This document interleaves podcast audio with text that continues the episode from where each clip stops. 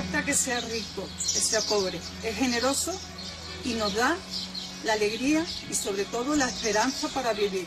Hay gente que no tiene tiempo, no tenemos tiempo. Amancio Ortega, te pido por favor que no desista. Y gracias, gracias, gracias, porque nos trae la esperanza.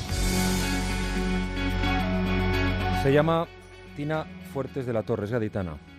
Lleva 10 años haciéndole frente al cáncer. Ella y su familia, porque cuando estás en esto, está todo tu entorno.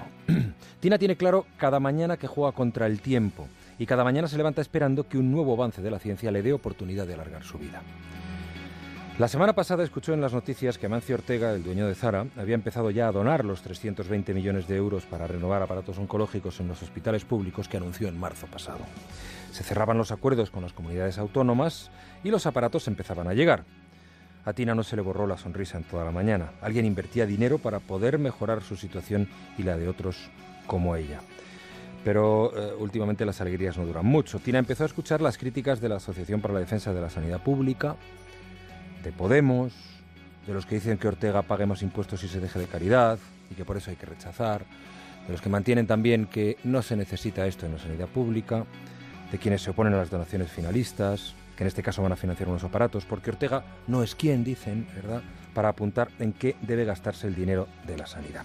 Entonces Tina decidió dar la cara y luchar que es lo que lleva haciendo 10 años. Acaba de abrir una petición en change.org en la que textualmente afirma, puede que a ti no te importe, pero nosotros no tenemos tiempo. Quiero vivir, queremos vivir y no tenemos tiempo. Tina deja claro que apoya la sanidad pública, pero lamenta que algunas comunidades autónomas y políticos acomplejados, como ella dice, se nieguen a recibir esa ayuda. En su carta, Tina se queja de que en esta España fraticida nos enfrentemos hasta por aquello tan humano como es la salud, la supervivencia y la lucha por la única vida que vamos a vivir.